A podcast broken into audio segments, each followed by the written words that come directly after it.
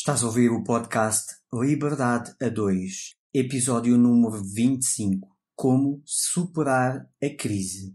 Neste episódio, falamos de 8 estratégias para superar qualquer crise em qualquer momento. Este é um episódio muito especial para nós. Hoje deveria estar aqui conosco para falar sobre este ou qualquer outro tema, o nosso grande amigo e mentor e parceiro do projeto Liberdade a 2, Rui Gabriel. Infelizmente, o Rui partiu depressa demais em junho de 2020, às vésperas de um grande evento que iria fazer online e com aparentemente ótima saúde, mas partiu. Foi para outras missões. Nesta terra deixou um grande legado e teria com certeza algo muito interessante para nos dizer e ensinar num episódio ou vários aqui do podcast. Mas como infelizmente já não pode estar connosco, nós não queríamos de forma alguma deixar de o ter aqui. Ele foi uma das primeiras pessoas que apoiou o nosso projeto, que nos disse logo imediatamente que sim, que queria ser parceiro do projeto Liberdade a 2, ofereceu um voucher no valor de 750 euros dos cursos da sua universidade online, a Universidade da Tribo, que uma das nossas embaixadoras teve a sorte de ganhar. E hoje, como não pode estar connosco, nós trazemos-lo através do conteúdo de uma das suas aulas, de um curso pago que ele deu e que agora nós trazemos aqui para que possas superar qualquer crise. Olá, gente livre! Bem-vindo ao podcast Liberdade a 2. O meu nome é Sónia Anjos. E o meu é António Ferreira. Somos ambos coaches e mentores de negócios que geram liberdade. Os nossos valores principais são a liberdade e a família e é por isso que empreendemos juntos há mais de 12 anos. Somos apaixonados por grandes visões, ideias fora do comum, fazer diferente e quebrar paradigmas.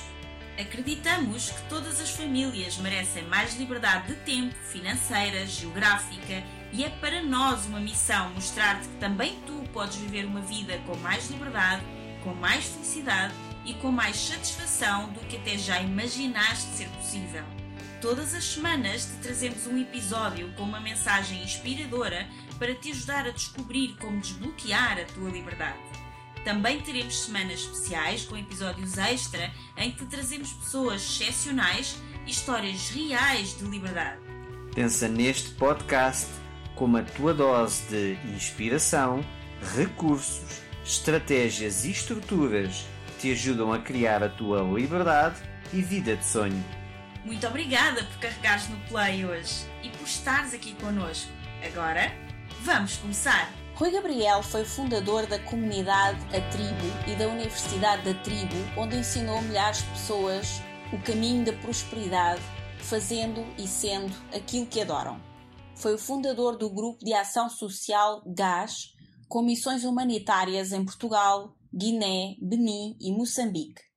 Dedicou-se a 100% e de corpo e alma ao business coaching pessoal e mentoria para dar a mais pessoas a oportunidade de transformarem dificuldades em abundância e criarem riqueza para si mesmos e para quem os rodeia.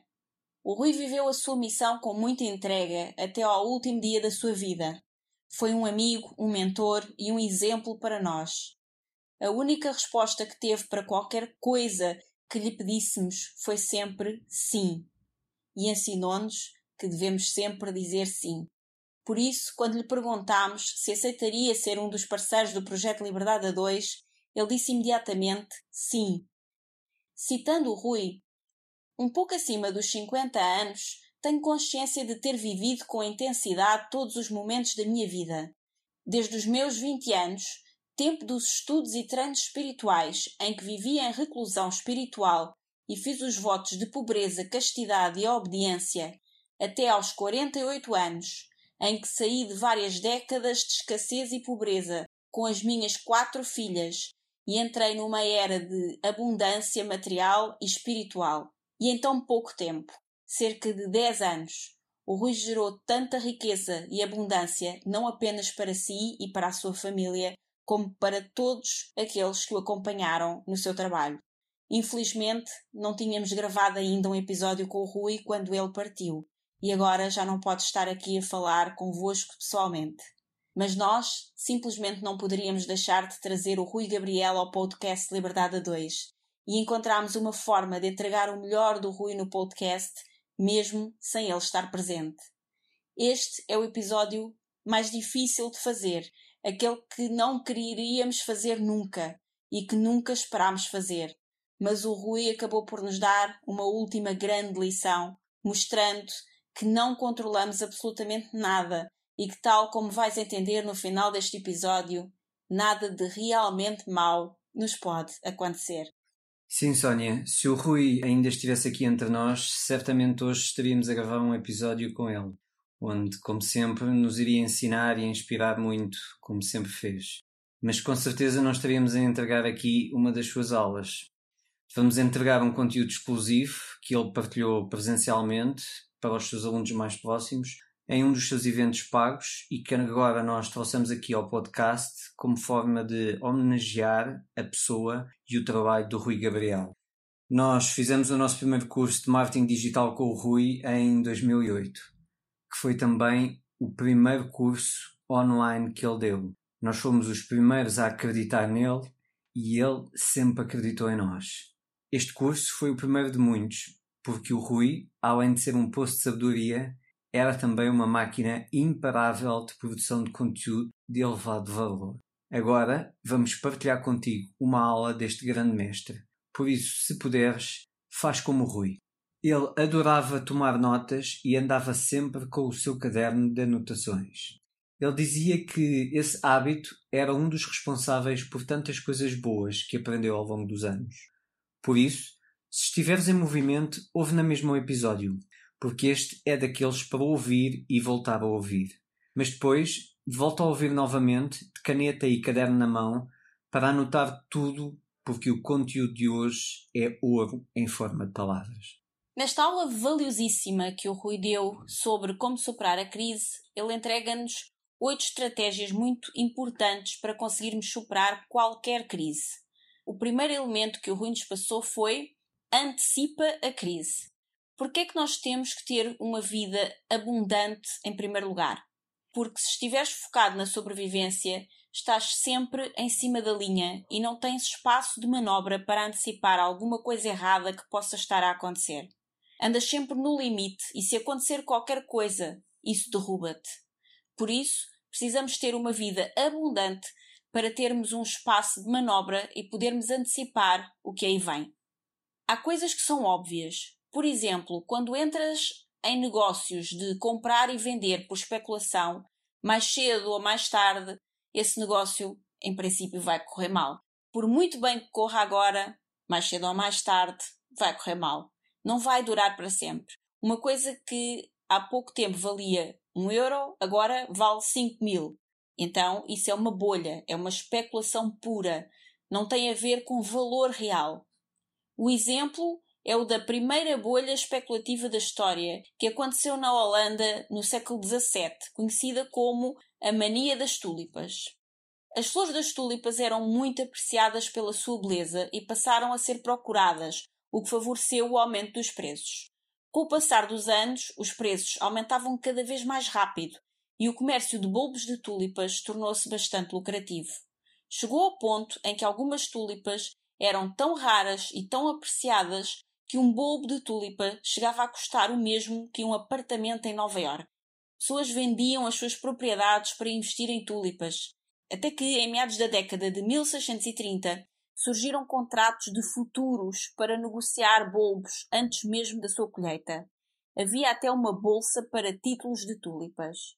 Os valores dos títulos dos bulbos de tulipas em bolsa eram tão altos que não tinham nada a ver com o valor real da flor. Até que um dia na euforia da compra e venda, em que se faziam fortunas literalmente de um dia para o outro com os bulbos de tulipas, estava a ser leiloado um bulbo e um dos magnatas das tulipas mais reconhecido não licitou. De repente as pessoas aperceberam-se disso. Pensaram que ele sabia alguma coisa que eles não sabiam para não estar a licitar aquele bulbo, e isso foi o suficiente para quebrar a confiança das pessoas, que pelo sim pelo não decidiram vender tudo e em dois dias cai o mercado todo e a bolha das tulipas rebentou, e as pessoas perderam fortunas. Mas em poucos anos, devido a diversos fatores, houve uma perda de confiança dos títulos das tulipas, levando muitos a uma corrida para o resgate aos seus investimentos. Consequentemente, os preços caíram subitamente e inúmeros negócios foram à falência. E hoje também existem várias bolhas, como por exemplo no mercado de moedas digitais. Quando vês algo que num dia vale 1 um, e no outro vale 1000 e pouco depois vale 10 mil, isso provavelmente é uma bolha especulativa. Então, fica atento, porque não é difícil antecipar o futuro e perceber o que pode acontecer a qualquer momento. Basta que algo pequeno aconteça, que abala a confiança das pessoas e esse negócio desfaz de uma hora para a outra e quem tiver o seu dinheiro investido aí poderá perder tudo aquilo que tem. Este é apenas um dos exemplos de como é que é possível antecipar o futuro. Neste caso, olhando para exemplos do passado. Outra forma de antecipar crises que eventualmente podem surgir é quando tu vives em abundância e não estás na luta pela sobrevivência, porque isso permite criar um afastamento das coisas para as olhar com alguma distância e assim poder antecipar o que aí vem. É importante ter um pouco de folga para poder ver as coisas à distância. Assim também podes ver onde faz mais sentido investir, tirar de um lado e colocar no outro, prevendo o que vai acontecer. Porque a experiência dá-nos essas informações sobre as coisas que vão acontecer e a maior parte delas são bastante previsíveis. Fica atento. Outro exemplo é que há muito se falava da chegada de uma nova grande crise e quando surgiu a pandemia negócios fecharam, mas as pessoas estavam distraídas com a doença. Depois veio o governo e a Europa falar em apoios, e algumas pessoas acham que se conseguirmos encontrar uma solução para o vírus, fica tudo bem porque já há dinheiro para apoios. E o que nós queremos sugerir aqui é que fiques de olho aberto e muito atento, porque não é bem assim. E se olhares para a história e para a experiência, podes facilmente perceber que o que já aconteceu até agora não é nem o princípio da crise que ainda pode estar por vir. Então, se puderes, começa já a criar antecipação. A maior parte destas crises são bastante previsíveis. Precisas de estar bem atento, ter um pouco de folga para poder ver as coisas à distância e de poderes antecipar. Segunda estratégia: aceita o que acontece. Aceitar e assumir. Quando, no momento, acontece algo inesperado, uma tragédia, uma doença, um acidente ou qualquer coisa inesperada que não se podia prever, vais fazer o quê? Respiras fundo e perguntas-te: quais são as minhas circunstâncias agora? Porque são diferentes do que eram antes, mas é preciso aceitar e assumir. Não são os outros que têm culpa. Não temos de gastar tempo a tentar encontrar responsáveis. O que importa em momentos como estes de crise é aceitar e assumir. Como aconteceu, por exemplo, com o próprio falecimento do Rui Gabriel, que foi totalmente inesperado, que partiu cedo demais e de uma forma repentina. Alguém que deixou um grande legado, mas que também deixou muita obra e muitos sonhos por realizar. Quem tanto se inspirava e apoiava nele, agora ficou muito abalado. Alguns até com o sentimento de terem ficado sem chão. Mas o que ele nos diria para superar esta crise da grande falta que ele nos deixou seria com certeza para aceitar e assumir. O que não podes mudar, precisas de aceitar e assumir. Há três tipos de reações a acontecimentos trágicos e inesperados. Uma, as pessoas não aceitam. A segunda é as pessoas aceitam e suportam. O terceiro tipo de reação é as pessoas aceitam e prosperam. Os primeiros são os que não aceitam, os que resistem à mudança, e esta é a pior posição. Porque o mundo continua a girar sem eles e eles ficam sozinhos, com a sua resistência a uma situação que já aconteceu e eles não a podem mudar. Os segundos são os que aceitam e suportam. Eles não querem essa situação, mas sabem que têm de ser. Então, suportam mais em sofrimento porque têm de lidar com uma situação que eles não querem. Entram em modo de sobrevivência, vivendo a crise toda em resistência e agindo contrariados ou com elevado esforço. Isto é possivelmente o que fazem grande parte das pessoas. Lidam com as situações que aparecem, apesar de não quererem e fazem-no em modo de sobrevivência. Estas pessoas também aceitam, mas com a ideia de poder voltar para o que era antes, de voltar ao normal, que é o que muitas pessoas dizem agora desde que começou a pandemia. Vai ficar tudo bem. Aos poucos tudo vai voltar ao normal ou ao que era antes. Só que não é assim. Vai ficar tudo bem quando tu aceitares que nada voltará a ser como era antes. Os terceiros são os que aceitam e aproveitam, prosperando. Estes são aqueles que pensam: ok, o jogo mudou. Como é que eu posso jogar este novo jogo? As regras são outras. As circunstâncias são diferentes. Estou sozinho nisto. E agora?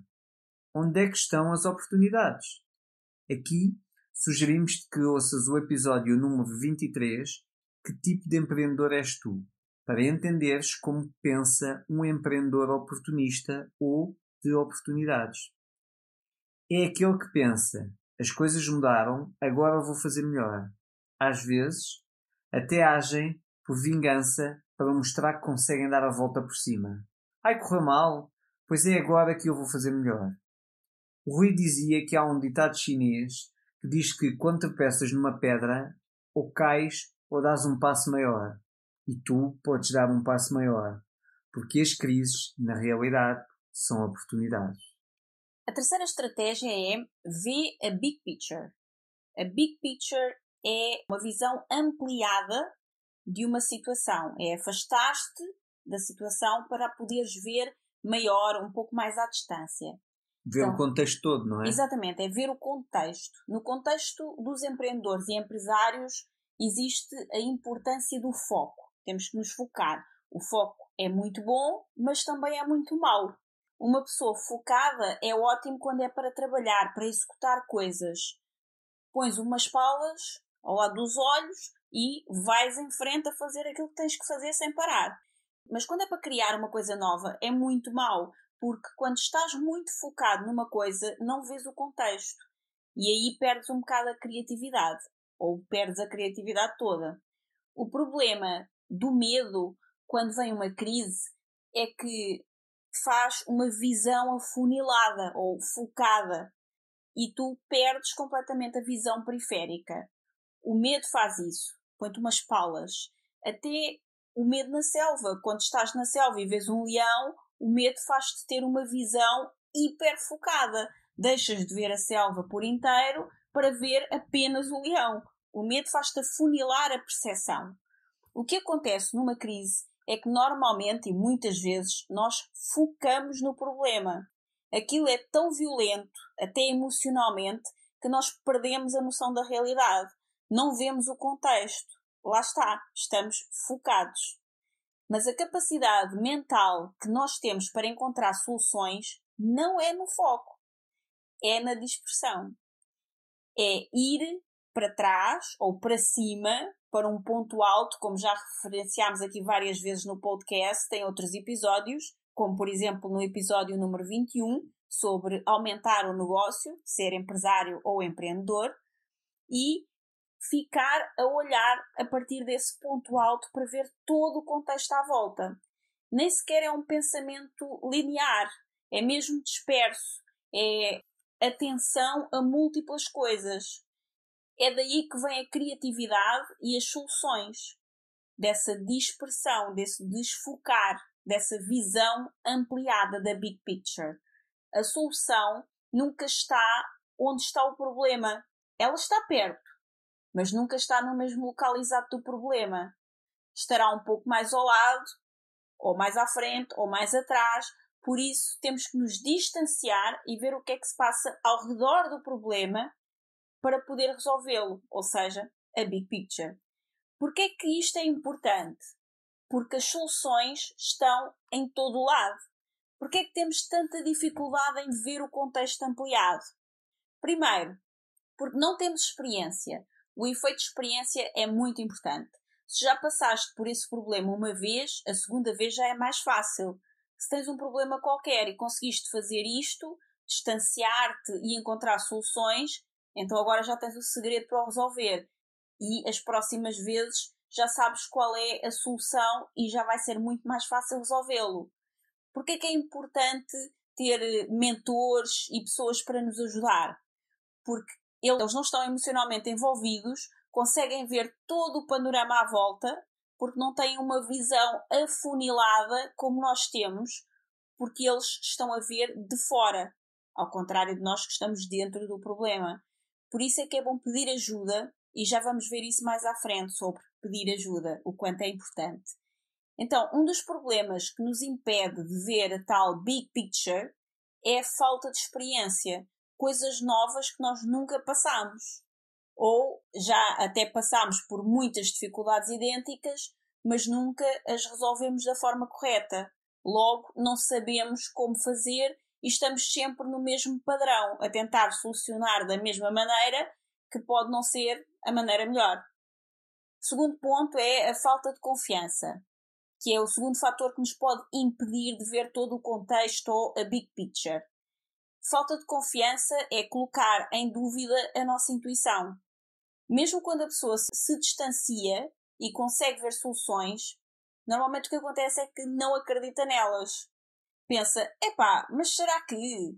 E começa a duvidar de si mesmo porque tem muita falta de autoconfiança. Segundo o Rui, seguir a intuição pode ser muito bom quando estamos a falar de coisas que nós já dominamos. Mas para o Rui, nem sempre seguir a intuição é bom. Às vezes pode dar um mau resultado.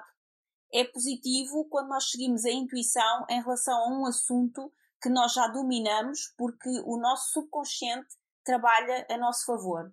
Porque quando é algo em que dominamos, em que estamos treinados, o subconsciente capta todos os sinais, por isso ele consegue prever as coisas e beneficia-se de seguir essa intuição.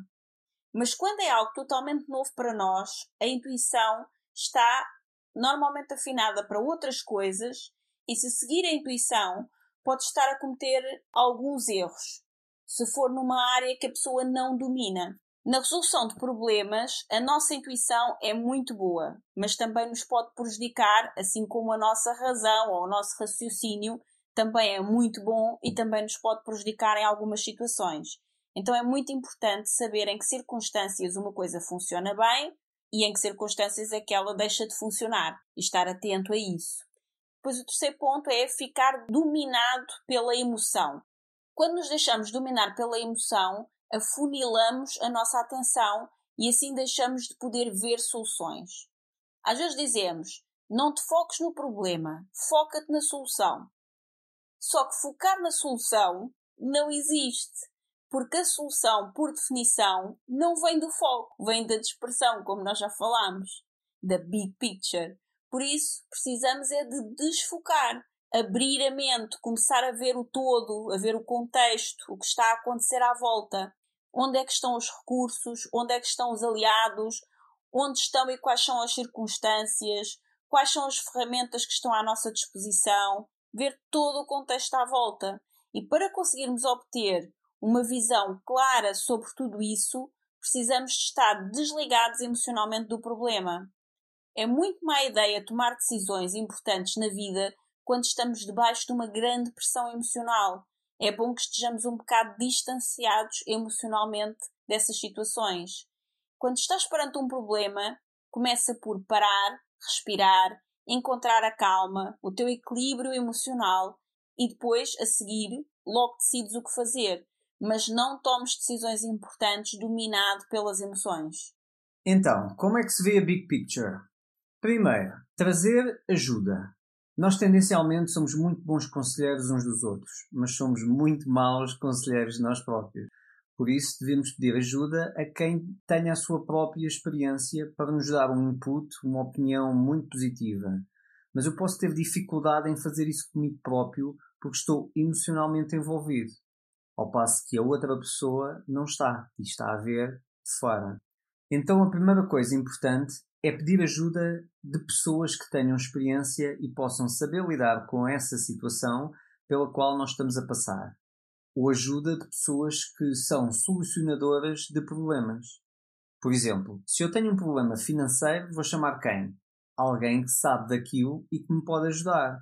Se eu tenho um problema de relacionamentos, vou pedir ajuda a alguém que sabe do assunto específico, neste caso de relacionamentos, e me pode ajudar. Então, numa situação de crise, não é mesmo nada boa ideia queremos fazer e resolver tudo sozinhos, porque acabamos por cometer muitos erros desnecessariamente. É bom pedir ajuda e, sobretudo, ajuda a quem sabe resolver especificamente o problema que nós estamos a atravessar. 2. Fazer perguntas. O Rui entregou uma lista de perguntas. Primeira, como é que Fulano resolveria isto? Normalmente, para cada problema, tu provavelmente tens uma figura de referência. Podes inclusivamente pensar em alguém que seja uma figura de referência para ti e antes de lhe perguntares qualquer coisa, pensares como é que esta pessoa, que é uma referência para ti, faria isto? É muito giro porque a nossa mente vai buscar respostas sem nós termos de perguntar a essa pessoa. Segundo, qual é o problema? O problema é este, não é aquilo, é isto. Identificar o problema significa criar os contornos, ser específico em relação ao problema atual. Não vais buscar histórias antigas do passado ou outros assuntos que foram semelhantes. Não. Apenas cinste ao problema atual com contornos muito bem delimitados. Delimita o problema. Exemplo: os colaboradores saíram da empresa. O problema não é que a empresa é má, não é que eu não sei liderar, não é nada disso. Isso são historinhas fora do problema. O problema é as pessoas foram-se embora. Ponto. Este é o problema. O problema necessita de estar bem delimitado, não é o resto. Não são as nossas imaginações dramáticas que trazem ainda mais problemas para cima de um problema que já existe. É apenas e só o problema em si, muito bem delimitado. A terceira pergunta que tu podes fazer a ti mesmo tem a ver com o contexto. O que é que aconteceu para isto ter acontecido? Qual foi a sequência de acontecimentos? Isto é importante porque dá-nos experiência. Assim, no futuro, quando começarmos a ver uma sequência de acontecimentos, já conseguimos mais ou menos prever o que vai acontecer a seguir e nós aprendemos pela experiência. E é muito importante fazer e responder estas perguntas porque enquanto estamos a fazer perguntas, sem querer, sem sequer nos apercebermos, estamos a desligar-nos emocionalmente do problema, o que é fundamental para que possamos criar o distanciamento necessário para o poder resolver. Fazer estas perguntas é como fazer um auto-coaching. A quarta pergunta é: qual é o pior que pode acontecer? Pensa sobre isso antes de acontecer. Pensa em todas as possibilidades que conseguires e prepara-te emocionalmente para isso. Fazendo a tal antecipação, que foi a primeira coisa que falámos aqui. Pensa, o que pode acontecer é isto. E se isto acontecer, o que eu posso fazer é. E depois diz o que é que podes fazer. Pensa em todas as hipóteses que conseguires. Depois imagina como podes lidar com essa situação se ela realmente acontecer. Assim ficas preparado emocionalmente para o que for. Isto é dos exercícios mais poderosos que podes fazer. Imaginar o pior e criar mentalmente soluções para isso ajuda-te a resolver qualquer problema caso ele aconteça, porque ficas preparado para aceitar o pior que pode acontecer. Mesmo que isso mude completamente a tua vida toda, é assim, é um salto emocional muito grande, porque quando prevemos o pior que pode acontecer, escrevemos isso e escrevemos: Eu estou disposto a aceitar isto, se isto acontecer, eu vou aceitar, e colocas-te na posição emocional de dizer sim ao que acontecer e decidires trabalhar a partir daí, seja lá o que for que venha daí, ganhas um grande, grande poder. Sabes porquê? Porque perdes o medo. Sabes que, apesar de ter aprendido muito bem isto com o Rui, acho que nós nunca nos preparamos o suficiente e podemos sempre ir mais longe na nossa imaginação, tanto para o bem como para o mal. Por exemplo, eu nunca me preparei antes para o facto deste episódio não ter a presença e a voz do Rui Gabriel. Nós nunca imaginámos a possibilidade de ele já não estar entre nós. Então, espero que quem nos ouve possa tirar partido deste grande conhecimento e sabedoria que o Rui nos passou e preparar-se ainda melhor para qualquer eventualidade da vida e até da morte. Isto que o Rui nos fala também me faz lembrar uma ideia da filosofia estoica que eu gosto muito, que diz que devemos praticar visualização negativa, que na prática é isto de predizer o pior, é o premeditatio malorum, que é premeditar o mal, escrito em latim. O filósofo Seneca dizia que nada acontece ao homem sábio contrário às suas expectativas, o que significa que uma pessoa sábia e bem preparada sabe de antemão todas as diferentes possibilidades.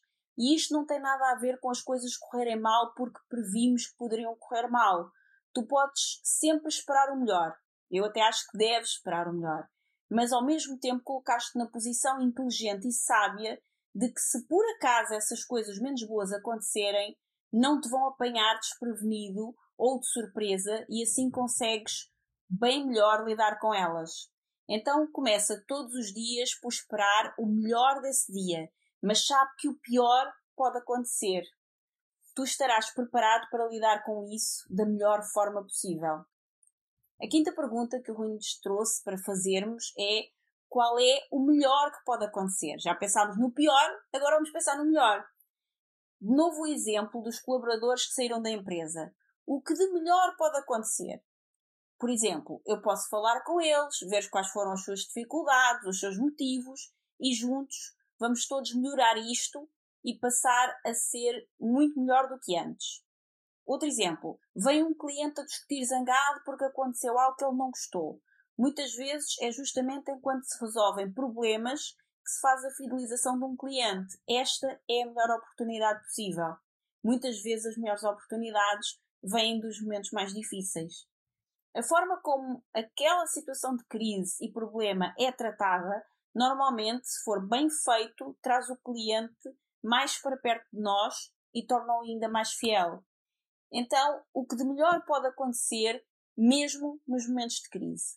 Escreve isso, porque quando tu escreves sobre o que de melhor pode acontecer, já estás a entrar no modo solução, já estás a criar uma visão de futuro, que não é somente pensamento positivo ou sonhar acordado. É uma visão de futuro que cria soluções positivas para qualquer situação de crise que possa vir a acontecer.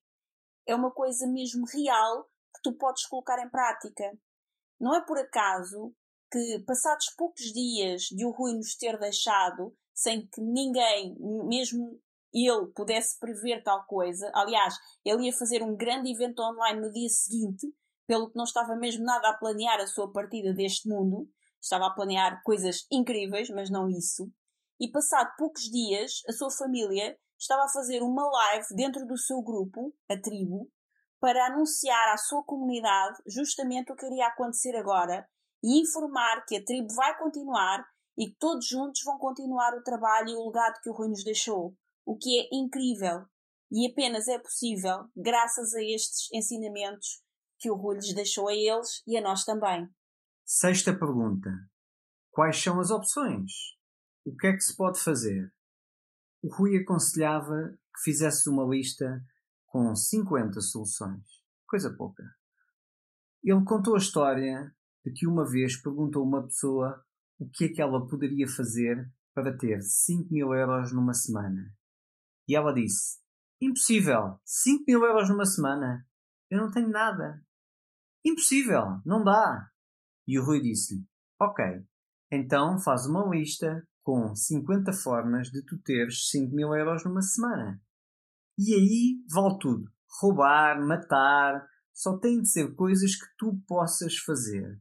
Não pode ser dizer que vais vender o Ferrari que não tens. Tem de ser uma coisa que tu tenhas. Solta aí a mente e põe-te a escrever à toa, seja o que for mas tem de ser 50 soluções. Na verdade, raramente muita gente chega às 50, mas escrevem muitas e o subconsciente entra em modo automático, mesmo que seja a escrever parvoices que tu não vais fazer. Porque a ideia é colocar o cérebro a funcionar em fluxo, sem pré-julgar nada. O que aconteceu é que, passado um tempo, aquela pessoa não tinha apenas uma solução para gerar 5 mil euros numa semana, mas disse que tinha umas 3 ou 4 soluções. Ela disse: Epá, oh Rui, eu não consegui escrever 50, nem perto, nem 20, apenas umas 3 ou 4. E o Rui questionou: Mas tens 3 ou 4? Tenho 3. Porreiro, agora só precisas de uma. Agora já tens o plano A, o plano B e o plano C. É ou não é espetacular? A questão é que essas três soluções não viriam se não pusesses a tua mente a funcionar num certo registro, que é o de deixar vir, deixar fluir, sem pré-julgar nada. Geralmente, o que é que a pessoa faz? Ela pensa assim: Ah, eu posso usar o cartão de crédito, mas não quero. Ah, eu posso pedir dinheiro a tal pessoa, mas também não quero. Ah, eu posso vender tal coisa, mas também não quero.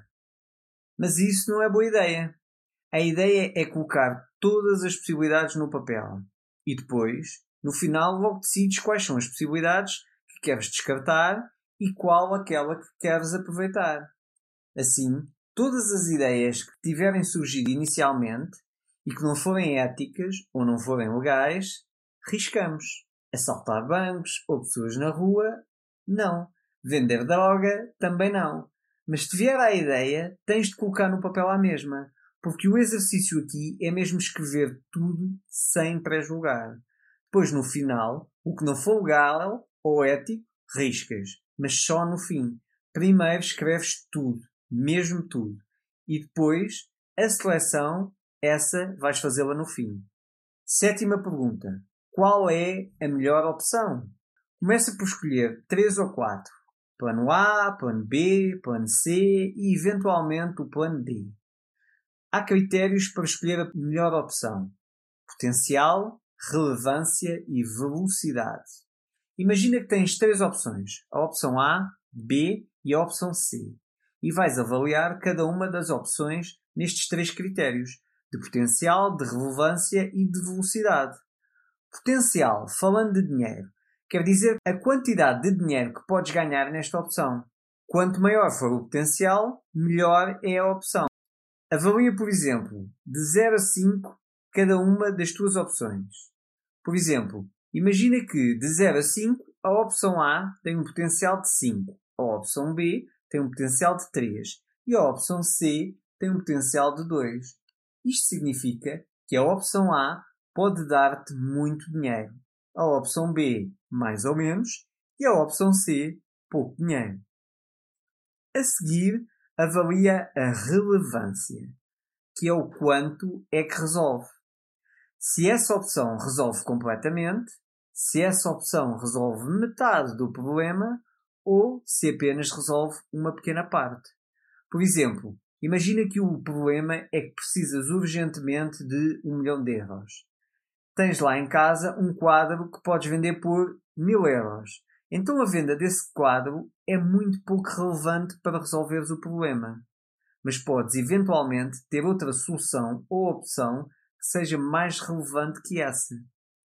Mas este exemplo não serve só para questões relacionadas com dinheiro. Pode ser para qualquer coisa. O importante é definir se essa opção tem uma boa relevância, o que significa que resolve a crise completamente, ou só metade, ou quase nada. Para a relevância, avalia também de 0 a 5. Imagina que a opção A é um 3, a opção B é um 5 e a opção C é um 1. Finalmente, avalia também a velocidade. Velocidade é o sentido de urgência, ou tempo de implementação. Eu posso colocar isto a funcionar em quanto tempo? Em um dia? Em uma semana? Em três meses? em um ano, quanto tempo vai levar isto para implementar? Por exemplo, como eu agora preciso de ganhar dinheiro com urgência, eu vou montar uma empresa. Talvez este não seja o melhor momento para fazeres isto, porque se montar uma empresa exige investimento e tu precisas é de ganhar dinheiro já, então esta solução não será com certeza a que te vai dar mais velocidade. Se calhar precisas é de fazer alguma coisa que te faça ganhar dinheiro rápido, com velocidade. Então, imagina a opção A, que tem uma velocidade de 4, a opção B, que tem uma velocidade de 1, e a opção C, que tem uma velocidade de 3.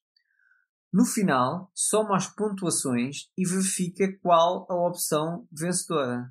No nosso exemplo, a opção A tem 9 pontos, a opção B tem 12 pontos e a opção C tem 6 pontos. Sendo assim, a opção B parece ser a melhor. Esta estratégia é ótima por muitos motivos. O primeiro e mais importante é que coloca o cérebro a trabalhar em vez da emoção.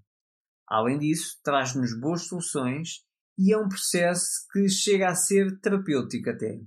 Porque, para além de nos desligar emocionalmente da situação, coloca-nos em contacto com a capacidade de nos colocar a razão a trabalhar para nós e a encontrar soluções práticas. Isto tira-nos do bloqueio do medo perante uma crise e coloca-nos em modo de solucionador de problemas. A oitava pergunta é como se implementa, ou seja, como é que esta opção que escolhemos como a melhor vai ser implementada e colocada em prática. Aqui temos duas coisas importantes: recursos, que inclui tempo, dinheiro e competências, e aliados, que por sua vez têm os seus próprios recursos de tempo, dinheiro e competências. Então, como é que isto se vai implementar? É pensar e identificar quais são os teus recursos e quem são os teus aliados.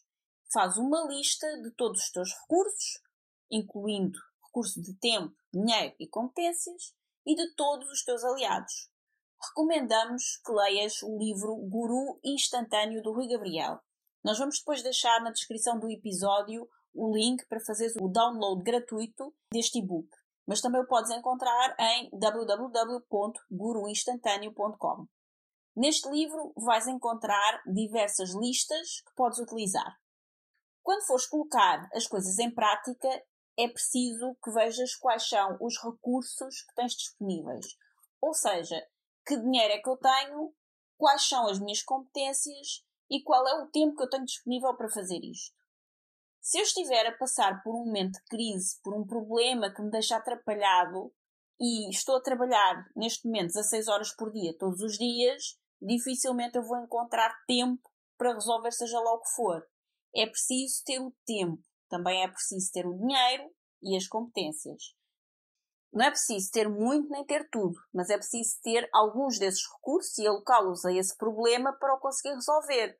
Pois se lhe dedicares pelo menos algum tempo, algum dinheiro e não colocares qualquer competência disponível para essa resolução, dificilmente te verás livre desse problema. Porque, ao contrário do que se diz, as crises não se resolvem sozinhas. Nunca se resolvem sozinhas. Quando vem uma crise, alguém a resolve. Pode alguém tê-la resolvido por ti, mas alguém a resolveu. Ela não se resolve sozinha e ninguém a vai resolver por ti em teu benefício. Por isso é que quem tem de resolver a crise, a tua crise, és tu para teu próprio benefício. Porque se alguém a resolver por ti, vai resolver em benefício de si próprio e não em teu benefício. Por isso é que este episódio é incrível porque ele dá-te todas as estratégias para conseguires resolver qualquer crise por ti próprio. Claro que se não tens todos os recursos de que necessitas disponíveis, tens de te juntar com aliados, ou seja, com pessoas que têm o tempo, o dinheiro ou as competências e ou as competências, ou seja, tens de pedir ajuda. Não pedir ajuda é normalmente uma boa e grande parte do problema. O pior é que a maior parte das pessoas, quando tem um problema complicado, normalmente não pede ajuda faz o contrário, fecha-se numa conchinha, não diz nada a ninguém e fica ali só à espera que o problema passe.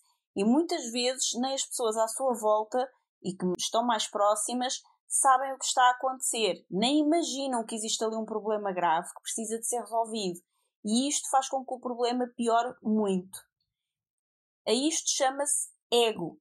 E o ego custa-nos muito dinheiro e muito esforço agir condicionados pelo ego, pelo que nós pensamos que as outras pessoas pensam de nós, só dá prejuízo. Ninguém é super-homem nem super-mulher, porque nós não temos superpoderes. Mas podemos, como dizia o Rui, ser como o Batman. Porque o Batman não tem superpoderes, é fixe, é rico e por isso nós podemos ser Batmans. Não podemos ser super-homem nem super-mulher, mas podemos ser Batman e viver a vida a pensar sobre o que os outros pensam de nós só nos traz prejuízo e dificuldades desnecessárias. Então, vamos colocar isso de lado e ser o Batman. Nós não somos nem melhor nem piores do que ninguém. Somos todos iguais. Hoje um precisa de ajuda, amanhã precisa o outro. Hoje pedes ajuda, amanhã ajudas alguém. É assim que funciona. O Rui disse que é muito mais importante deixar-se ajudar do que ajudar. E eu concordo com ele, porque todos conseguimos e queremos ajudar alguém. Porque isso nos faz sentir poderosos, quase como, lá está, super-homens ou super-mulheres. Temos uma forte recompensa emocional por nos sentirmos capazes de ajudar alguém. Mas quase ninguém se quer deixar ajudar porque isso o faz sentir-se menor, ou incompetente, ou incapaz. Quando ajudamos alguém, mesmo que não recebamos dinheiro algum, só pelo facto de termos ajudado alguém já nos sentimos pagos, porque fomos emocionalmente recompensados. Mas quem se deixou ajudar, não. Então é muito importante que te deixes ser ajudado, até mesmo porque quando o fazes, estás a dar uma recompensa emocional a quem te ajudou. Por exemplo, sabes qual é o negócio das pessoas que pedem esmola? E sim, é um negócio. Sabes o que é que elas vendem? Elas vendem droga. É verdade. Uma droga natural chamada ocitocina, que é uma hormona que nós temos, conhecida também como a hormona do amor, que nos faz sentir muito bem sempre que se liberta dentro de nós. Esta hormona é ativada quando fazemos bem aos outros ou quando vemos pessoas a fazerem bem aos outros também. O Rui contou uma história muito gira em que ele fez várias expedições à Guiné e a outros países africanos, onde ele ia ajudar muitas pessoas. Depois, quando cá chegava e contava a algumas pessoas essa história do que tinha vivido lá, ele via no rosto das pessoas que estavam a ouvir a história o sentimento de bem-estar só por terem ouvido a história, porque eles nem sequer participaram nela. Então eles sentiam-se bem pelo que o Rui tinha feito, achavam aquilo o máximo. E quando tu vais na rua e decides dar esmola a alguém que está a pedir, também te sentes muito bem. Mesmo quando depois até pensas que se calhar a pessoa até vai comprar álcool ou droga ou vai usar mal o dinheiro, mas depois voltas a pensar melhor e dizes, bem, enfim, seja o que for que ele faça com o dinheiro, eu ajudei-o. E como tu o ajudaste, sentes-te bem por teres conseguido ajudar alguém e dar-lhe aquilo que a pessoa estava a pedir, no caso era dinheiro. Esse mendigo não recebeu apenas uma esmola. Ele pagou-te imediatamente ao despertar em ti uma emoção positiva. Então, a pessoa que está a pedir esmola na rua tem um negócio de vender pequenas doses de ocitocina. E o pior é que ele faz exatamente o contrário quando tu passas ao lado do mendigo e não lhe dás nada e fazes-te conta que não o viste. Porque sem o mendigo te dizer nada nem fazer nada, tu ficas imediatamente a sentir-te mal e a sentir culpa e todo o tipo de sentimentos menos bons porque não o ajudaste, verdade? Isto é que é um marketing poderoso, porque quando essa pessoa está a pedir esmola, na realidade ela está a vender pequenas doses de ocitocina. É uma transação como qualquer outra. Então é mesmo muito importante pedir ajuda, por todos os motivos. Mas o primeiro é porque estamos a dar oportunidade a outra pessoa de se sentir bem. Não deixes que o teu ego te impeça e te diga que és um coitadinho ou que tens medo do que os outros vão pensar de ti e se interponha no caminho de dares a outra pessoa a oportunidade de se sentir muito bem por te poder ajudar. Fazer isto não é apenas dar um passo em frente, é dar um grande salto em frente. É até mesmo um exercício espiritual muito profundo. Por que é que achas que existem monges, frades e outras comunidades religiosas que vivem da caridade alheia? É exatamente por isto. Porque estão a prestar um serviço de amor a todas as pessoas que os ajudam, dando-lhes a oportunidade de se sentirem bem ao colocarem o seu ego de lado e lhes permitirem experienciar boas emoções só por estarem a ajudar. Precisar do outro e dizer eu preciso de ti é extremamente poderoso. E quando estamos no meio de uma crise ou de um grande problema, é mesmo fundamental conseguir colocar o ego de lado e pedir ajuda, sabendo também que estamos a dar uma oportunidade à outra pessoa de ela se poder sentir melhor. Agora, depois de fazermos estas perguntas todas e termos todas as respostas, precisamos de avaliar e perceber o que é que aconteceu. Então passamos à fase da avaliação. E nesta fase perguntamos: funcionou? Resolveu o problema? Porque se não resolveu, precisamos então de dar dois ou três passos atrás e fazer de novo até resolver completamente o problema. E aí perguntas-te a ti próprio: o que é que eu aprendi com isto?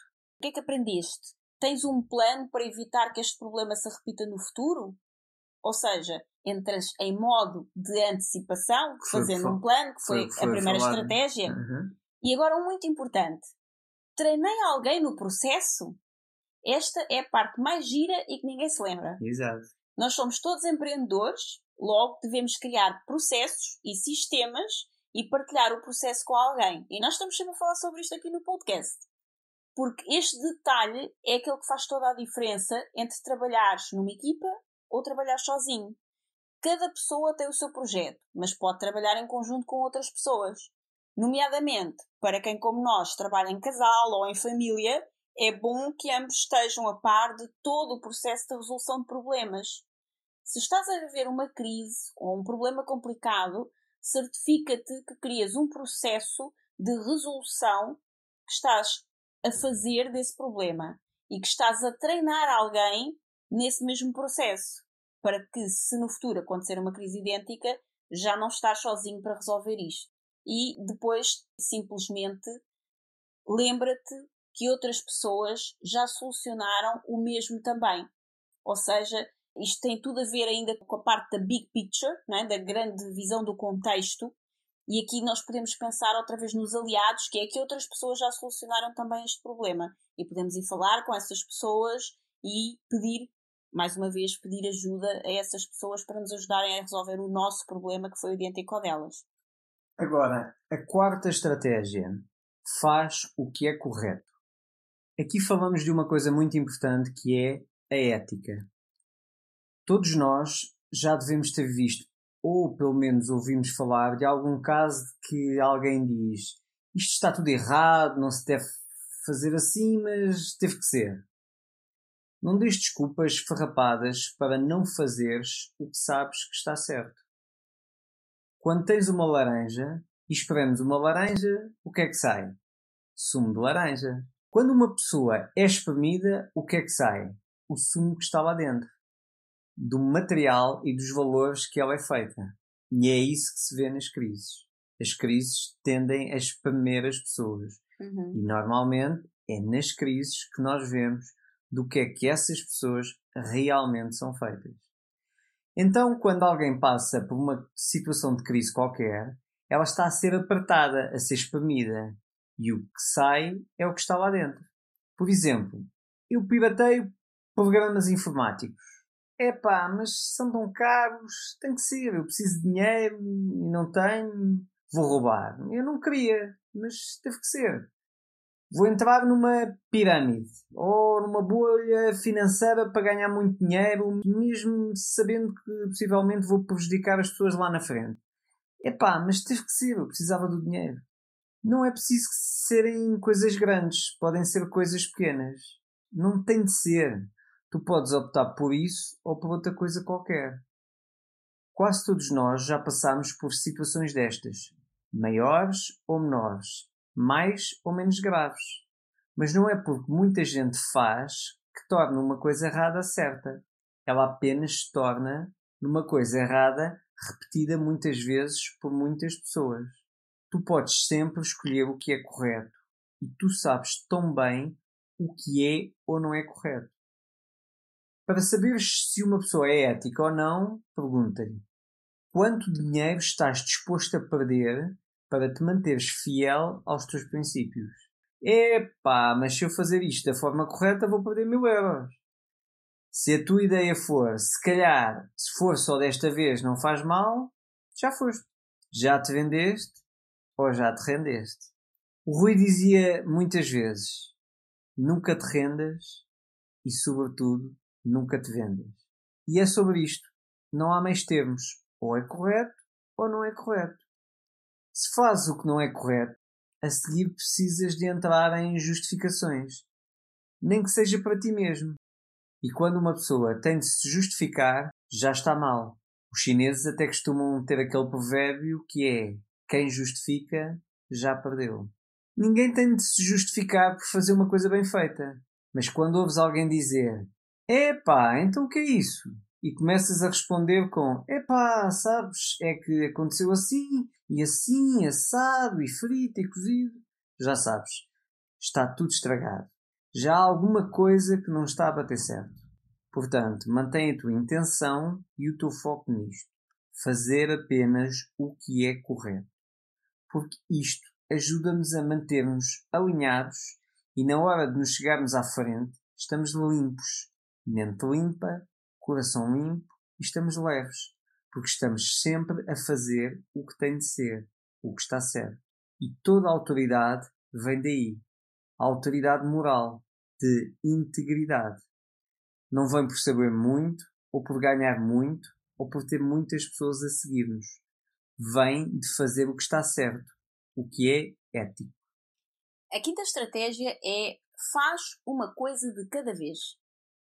Afinal, não aconteceu só uma tragédia, aconteceram muitas. Foram 500 ao mesmo tempo. Muita coisa a acontecer ao mesmo tempo. É aquele provérbio também que costuma dizer que é um mal nunca vem só. Exatamente. Epá, e agora? O que é que eu faço? Caiu o mundo todo em cima de mim. O que é que eu preciso fazer primeiro? Decidir sobre uma coisa e fazer uma coisa de cada vez. Uma. Apenas uma. Não é duas, é uma. A melhor estratégia é muito simples. É pegar numa coisa e ganhar tempo para as outras. Então a primeira coisa a fazer é ganhar tempo. Fazer qualquer coisa para não teres que resolver isso agora. Não teres de fazer tudo de uma vez só. Faz aquele telefonema se precisares e diz: Eu trato disso para a semana. Pode ser? Se tiveres que explicar o porquê, explicas o porquê. Mas colocas alguma coisa mais afastada no tempo para te poderes dedicar só a uma neste momento. Depois fica tranquilo e pega nessa uma coisa, apenas uma, para resolver e ganha tempo para o resto. Então a primeira coisa a fazer é ganhar tempo e a segunda coisa a fazer é escolher apenas uma coisa para resolver. E depois resolve uma de cada vez. Visualizar todas as coisas que tens para resolver em fila, como aquelas filas que têm um ticket numerado, e depois começar a resolver cada coisa por ordem de numeração, ou seja, resolve primeiro a coisa número 1, depois a número 2, depois a número 3 e assim por diante, uma de cada vez, e as restantes esperam na fila pela sua vez.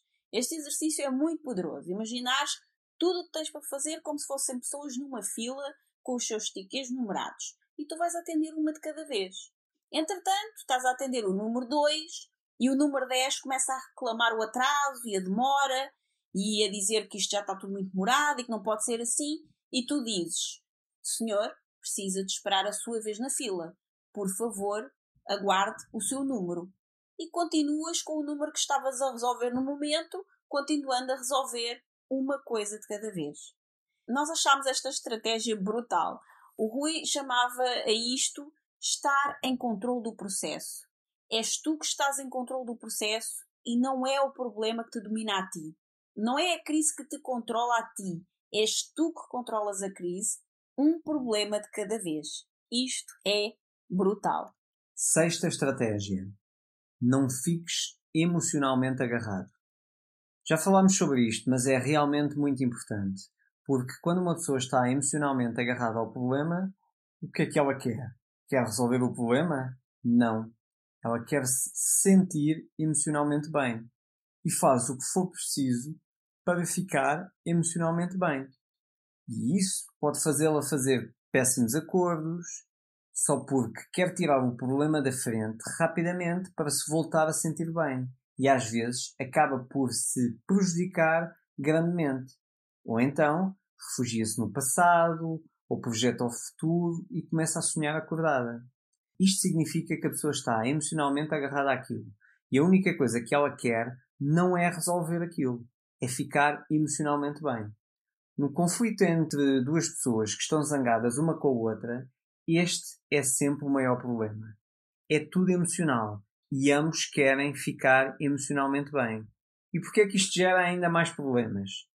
Porque não existe razão nenhuma a trabalhar nesse conflito. As duas partes, a única coisa que querem é sentirem-se emocionalmente bem.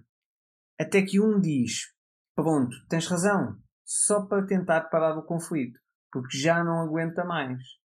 Mas o outro, como ainda não está emocionalmente bem, não se contenta em ter razão e quer continuar a discutir. A pessoa faz de tudo para ter um saque emocional e pensa: eu quero me sentir bem, porque eu é que sei, eu é que tenho razão, eu é que mando. E como quer ter uma recompensa emocional, vai atrás dela. Não é para resolver nada, não é para resolver problema nenhum, é apenas para se sentir bem emocionalmente. Por isso é que existem os mediadores de conflitos, que ouvem um, ouvem outro, e a nível racional sem estarem envolvidos emocionalmente no problema por nenhum dos lados, vão ao nível da razão, encontrar uma plataforma comum onde ambas as partes possam se sentir bem e voltar a conversar sem conflitos. Porque enquanto estiverem a discutir, é tudo emocional. E a única coisa que a pessoa quer é ter uma recompensa emocional. Não é resolver o problema. E isso é mesmo muito perigoso porque a pessoa geralmente prejudica-se muito mais do que resolve. Essa pessoa só quer livrar-se do problema de qualquer maneira para se sentir melhor outra vez, por já não ter o problema. Tem calma, respira e usa a tua mente. Coloca a trabalhar para ti, pelo menos tanto quanto a emoção, para contrabalançar um bocadinho. Sétima estratégia: nunca desistas de um objetivo importante. Estás todo entusiasmado com o objetivo e dizes vou fazer, mas à primeira dificuldade desistes. Não é assim? Isso é o que fazem os miúdos. Claro que todos temos um pouco de crianças dentro de nós e precisamos de atenção, de carinho, temos medos, gostamos que tomem conta de nós, mas nós também somos adultos, não somos só crianças. Então precisamos agir como adultos também. E agir como adulto é ter um objetivo importante do qual não desistimos, mesmo quando está tudo a correr mal. É preciso resolver, é preciso tomar decisões e depois fazer. Por exemplo, uma empresa está a correr mal, então vamos fechá-la. Pode ser essa a melhor solução, mas também pode não ser. Por isso, antes de fechar, tens de resolver. Até porque se não resolveres o problema antes de a fechar, vais ter de resolver depois. E isso ainda vai ser muito pior e vai-te custar muito mais. Sendo que, se resolves o problema antes de a fechar, se o problema já está resolvido, se calhar já nem vais precisar fechar a empresa, o que é fantástico. É muito complicado deixar as coisas por resolver. Numa relação é a mesma coisa. Epá, hoje zanguei-me com a mulher ou com o marido. Vou-me divorciar. Tem calma resolve primeiro o assunto e depois, no final de estar tudo resolvido, então pensa se ainda te queres divorciar ou não. Oitava estratégia. Não te leves muito a sério. Olha, lamentamos informar, mas tu não és o centro do mundo, nem tudo é acerca de ti. É como dizer: epá, o meu filho espetou-se com o carro, foi para lá do hospital e estragou-me o fim de semana inteiro. Não é sobre ti, não tem a ver contigo, tem a ver com ele. Nem tudo acontece por tua causa, ou para ti, ou contra ti. Aí agora só me faltava ver uma tevoada, mas que mais me pode acontecer? Porque a mim? Não te aconteceu a ti. Aconteceu no local onde estás, a toda a gente. Tu não és o centro da humanidade. Não és assim tão importante ou especial somos todos iguais. Coisas más e coisas boas acontecem a todos. Não é sobre ti. Desdramatiza. Uma das coisas que podemos fazer é rir, sobretudo se as coisas ruins começarem a acontecer umas atrás das outras. Tipo filme cómico. Então, rite. Mais isto? Olha, quando eu pensava que não podia piorar, piorou. Isto deve ser mesmo a gozar comigo. Rite, afinal, com certeza já te aconteceu alguma coisa na vida que foi um grande problema na altura e hoje, quando te lembras da história, tu ristes, não é? Então, quando voltarem a acontecer outros problemas graves, não leves tão a sério e rite já. Afinal de contas, sabes que te vais rir mais tarde, então por que não começar a rir já? Woody Allen tinha uma coisa engraçada que era quando alguém lhe dizia que era Deus que nos está a testar, ele dizia: Tudo bem, que nos teste, mas se for para testar, que mande uma prova escrita. é isto. É muito interessante que nós tenhamos uma vida ligeira, porque o Rui costumava dizer que o dinheiro não gosta de caras tristes. E o sucesso e as pessoas também não. Ninguém gosta de estar ao pé de pessoas tristes, pesadas, negativas, que se queixam. Por outro lado, os que gostam disso são os piores, porque gostam de se juntar em grupinhos de murmuradores para se lamentarem todos juntos e até parece que estão todos a competir para ver quem tem o problema maior e depois reconfortam-se todos uns aos outros, tipo centro de saúde. Talvez isso os faça sentir que são especiais de alguma maneira, porque são mais vítimas que os outros todos. E por serem mais vítimas, são mais especiais. Costuma-se dizer que a miséria gosta de companhia, mas não tem de ser a nossa companhia porque nós não somos assim. Nós sabemos que tudo aquilo em que nos focamos aumenta. Então, cada vez que falas e que te lamentas dos problemas sem os resolver, eles só aumentam. O problema em si até pode nem ficar maior, mas começa a ocupar um espaço maior dentro do nosso universo. E como ocupa um espaço maior dentro do nosso universo, ele parece maior.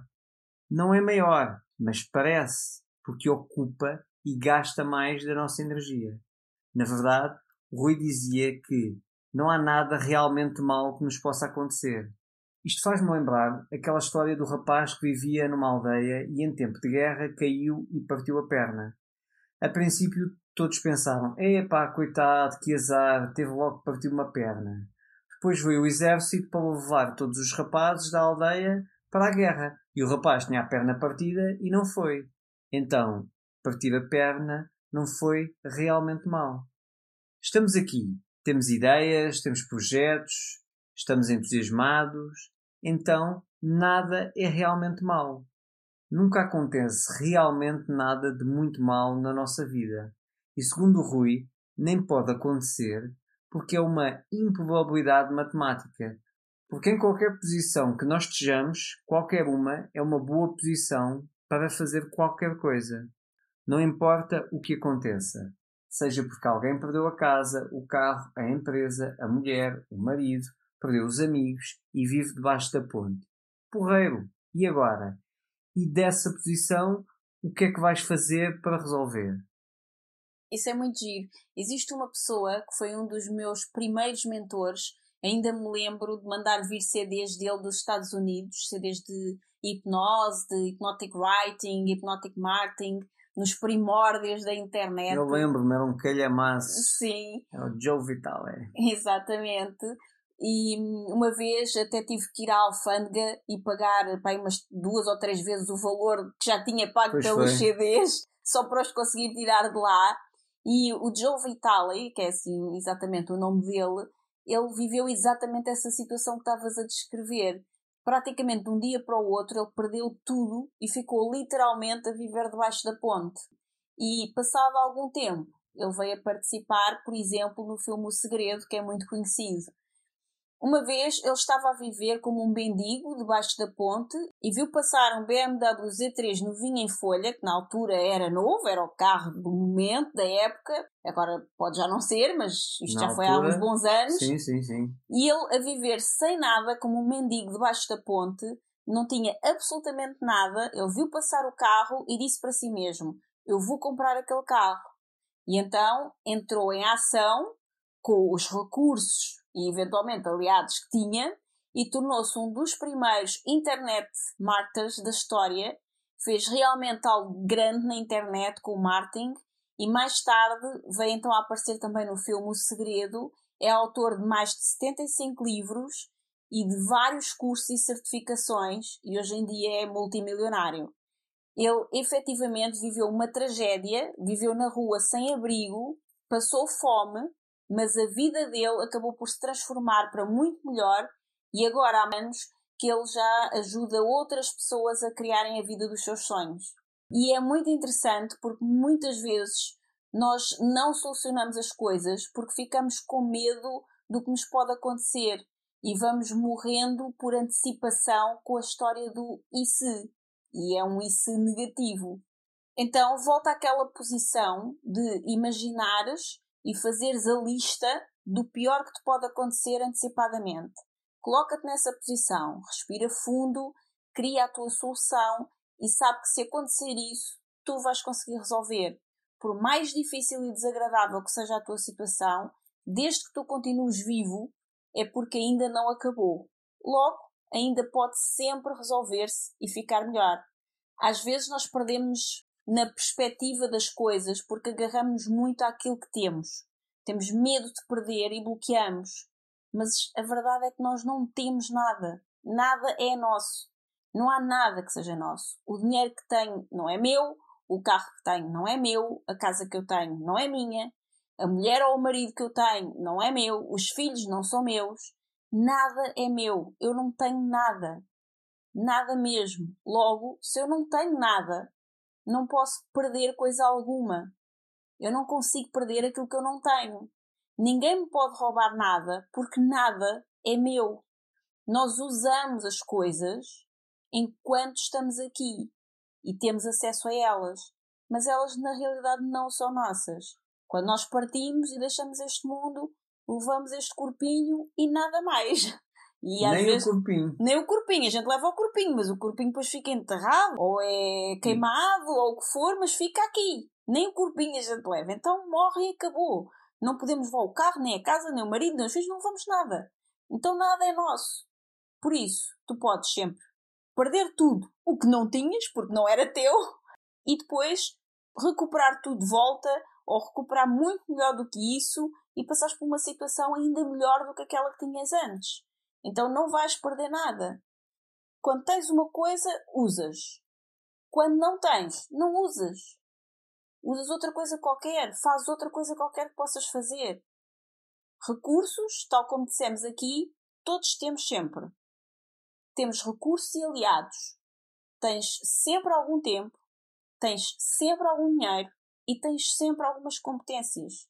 Se não tiveres dinheiro nenhum, nem tiveres mais nada, podes ir para a rua vender doses pequenas de ocitocina, como nós já falámos aqui, que são bem remuneradas, que aliás era o que o Joe Vitale também fazia, vendia doses de ocitocina na rua. Que é como quem diz, vai pedir esmola, ninguém morre por fazer isso, também ninguém gosta, provavelmente, mas continua a ser uma solução quando não tiveres mesmo mais nada. A ideia aqui é passar a mensagem de que tu tens sempre tempo, tens sempre dinheiro, porque alguém te pode dar em troca da citocina na rua, e tens sempre competências. E também tens sempre aliados. Os sem-abrigo, por exemplo, juntam-se muito uns com os outros, protegem-se entre si e ajudam-se muito e partilham tudo aquilo que recebem. Algumas pessoas até vivem essa situação como um modo de vida, como uma opção. Muitos não, muitos estão ali porque aquilo lhes aconteceu e eles querem sair dessa situação. Mas para outros é mesmo um modo de vida e é um modo de vida como outro qualquer. O Joe Vitale, por exemplo, quando era mendigo, usava as esmolas que lhe davam e o seu tempo e as suas competências de escrita para ir a um cybercafé, usar os computadores e aprender e trabalhar lá, ou ir a uma biblioteca pública e escrevia onde podia sem parar e em relativamente pouco tempo tinha trabalho feito na internet a dar dinheiro, tinha livros escritos e publicados que estavam a ser vendidos e a tornar-se best-sellers e ele usou os seus recursos para transformar a sua vida e sair de um mendigo que vivia debaixo da ponte para hoje ser um multimilionário que há muitos anos ajuda muitas pessoas a viver a vida dos seus sonhos e participa em filmes e tudo mais. O certo é que se estás aqui a ouvir este podcast agora, tu tens acesso a mais recursos que a maioria das pessoas têm. Algumas das pessoas que nos acompanham já ganharam aqui neste podcast prémios de recursos extraordinários e extremamente valiosos que os nossos parceiros tiveram a amabilidade de oferecer. Sim, já oferecemos cerca de 10 mil euros em prémios. E ainda temos mais para oferecer. Portanto, quem ouve este podcast já tem muitos recursos, seja através de aprender o que houve aqui nos áudios do podcast, seja mesmo as pessoas que ganharam certificações, cursos e tudo aquilo que os nossos parceiros nos ofereceram para entregar aos embaixadores do podcast. Então, tu podes ainda ganhar. Vai ao nosso grupo em liberdade2.com grupo, consulta o post que está lá em destaque para entender também como é que podes ganhar, porque ainda podes ganhar alguns recursos. Portanto, há sempre recurso e há sempre forma de conseguir fazer as coisas. Agora, concluindo, quando desmontamos tudo aquilo que pensamos, que sabemos e seguimos todos estes passos que o Rui Gabriel nos ensinou, podemos evitar realmente muitas crises a crise é essencialmente uma resistência à mudança e nós ficamos impossibilitados de resolver problemas quando não queremos mudar nada. Ou seja, eu não quero estar como estou, não quero mudar nada, mas também não queria que isto me tivesse acontecido. Então, abrir o coração à mudança é a primeira coisa que precisas de fazer.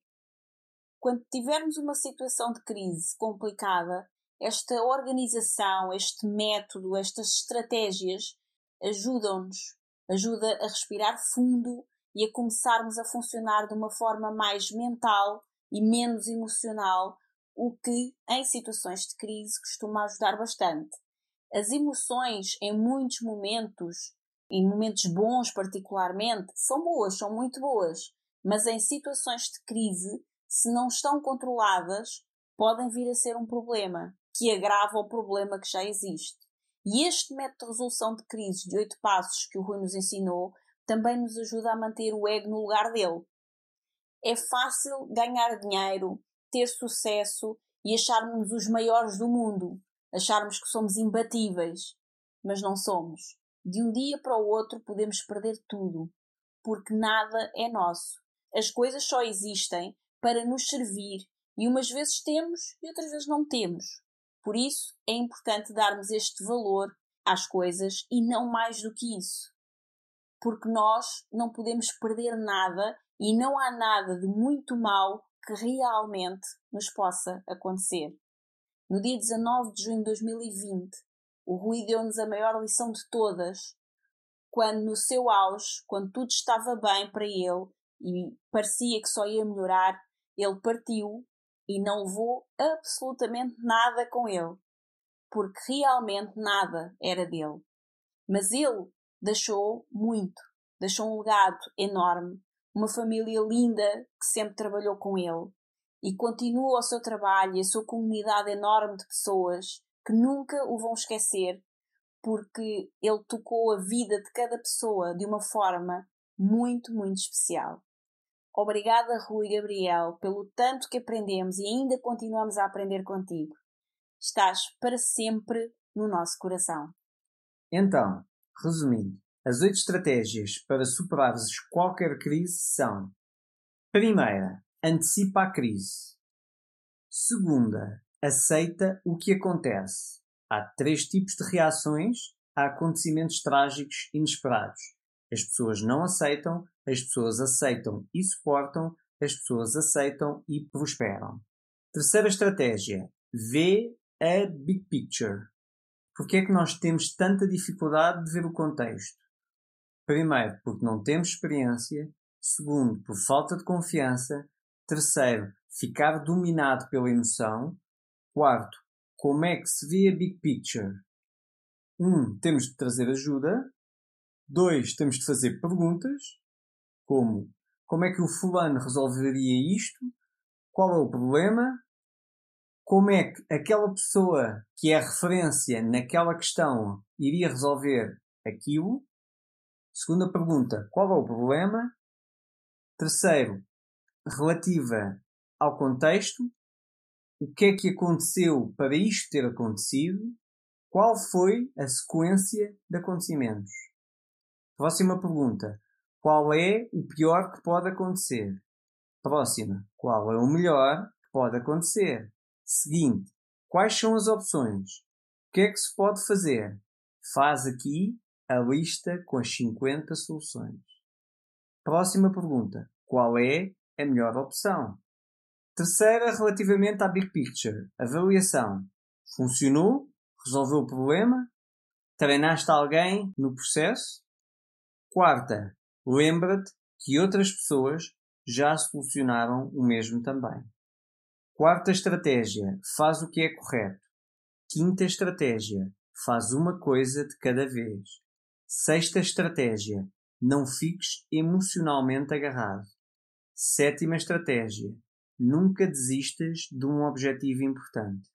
Oitava estratégia, não te leves muito a sério. Este foi mais um episódio do podcast Liberdade a 2.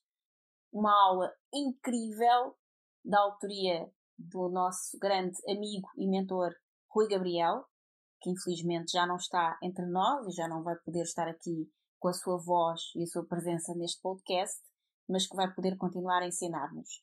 Na descrição do podcast, obviamente, vamos continuar a deixar todos os contactos do Rui Gabriel, porque todos os sites dele continuam ativos a família que sempre trabalhou junto com ele, porque ele era um exemplo para nós do que é trabalhar para a liberdade, o que é ajudar outras pessoas a realizarem os seus sonhos e a serem mais livres, e o que é fazer isso em família e incluir a família toda. Então toda a família trabalhava com ele nos seus eventos, em tudo o que ele fazia, e a partir do momento em que ele nos deixou, nada se acabou porque a família estava toda pronta para pegar no negócio e continuá-lo. Só não podem fazê-lo na voz e na presença do Rui Gabriel, mas todos aprenderam muito com ele ao longo de muitos anos a trabalharem em conjunto e estão completamente preparados para também darem novas formações com os seus pontos de vista e colocarem também a sua mensagem ao serviço da comunidade enorme e muito unida e muito fiel que o Rui criou, que se chama Tribo e que também podes encontrar num grupo do Facebook, procura por Tribo e vais encontrar essa comunidade incrível ou através dos links que vamos deixar aqui na descrição do podcast vais poder encontrar muitas das coisas que ele fez, a Universidade da Tribo também e o próprio livro que mencionámos durante o episódio, O Guru Instantâneo. Foi um prazer estar aqui contigo. Por favor, deixa-nos nos comentários qual foi o maior insight que tiveste deste episódio guarda o episódio para ouvir sempre que precisares. Crises, seja pessoais ou profissionais, nós temos várias ao longo da nossa vida e, portanto, temos a certeza que mais cedo ou mais tarde vais precisar deste conteúdo outra vez. Então, guarda-o para esse momento para que possas tomar decisões em consciência, com um melhor discernimento, com o afastamento emocional necessário e com a antecipação que é possível. Espero que tenha sido útil para ti e que tenhas gostado de ouvir como nós gostámos de fazer e encontramos-nos no próximo episódio.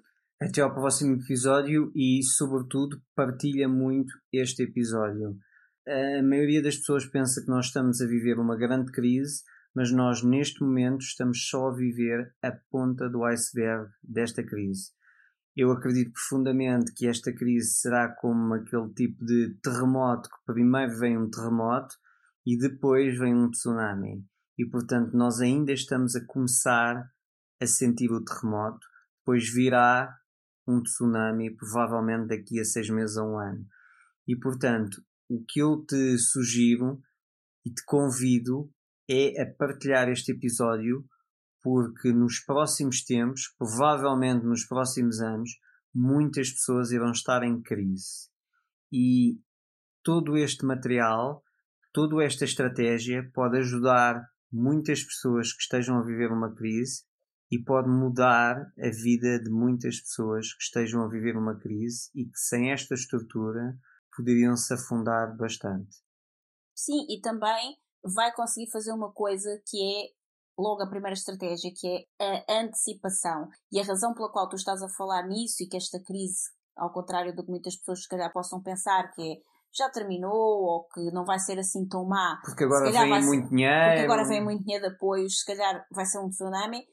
não é porque nós somos futuristas, é porque nós olhamos para o passado, nós usamos a experiência, nós usamos o conhecimento e trabalhamos todas estas estratégias para criar antecipação na nossa vida. Então, e usa para também. ver the big picture. Exatamente, Nós e para vamos ver a para big um, picture. para um ponto alto e vemos num ponto alto o que é que aí vem e o que é que ainda vem depois do que aí vem. Exato, e se tu estás no terreno a tentar apanhar os cacos do terremoto que aconteceu, A resolver o problema que é de resolver agora. o problema de agora, não estás lá em cima no ponto alto a ver a onda que lá vem e que vai ser o grande tsunami. Mas se tu já tiveres antecipado a onda, tu podes fazer o que tiver ao teu alcance para te salvares antes que ela chegue e não seres apanhado por ela. Por isso, pedimos-te que compartilhes este episódio com muitas pessoas, porque temos a certeza que ele vai ser fundamental para que muitas pessoas não se afundem no tsunami. E sabes qual é a melhor estratégia para hum, te salvares de um tsunami? Qual é? É ires para um ponto alto. Exatamente. Então encontramos-nos todos no topo, no ponto alto. Até ao próximo episódio. Até ao próximo episódio. Muito obrigada por ouvires o episódio de hoje. Se gostaste do que ouviste, certifica-te que nos dizes isso, deixando-nos a tua avaliação de 5 estrelas e o teu comentário, porque a tua opinião é mesmo muito importante para nós. Estamos no iTunes, no Castbox e nas principais plataformas de podcast. Depois, subscreve o podcast para receberes automaticamente os próximos episódios e, se fizer sentido para ti, partilha-o com quem mais gostas.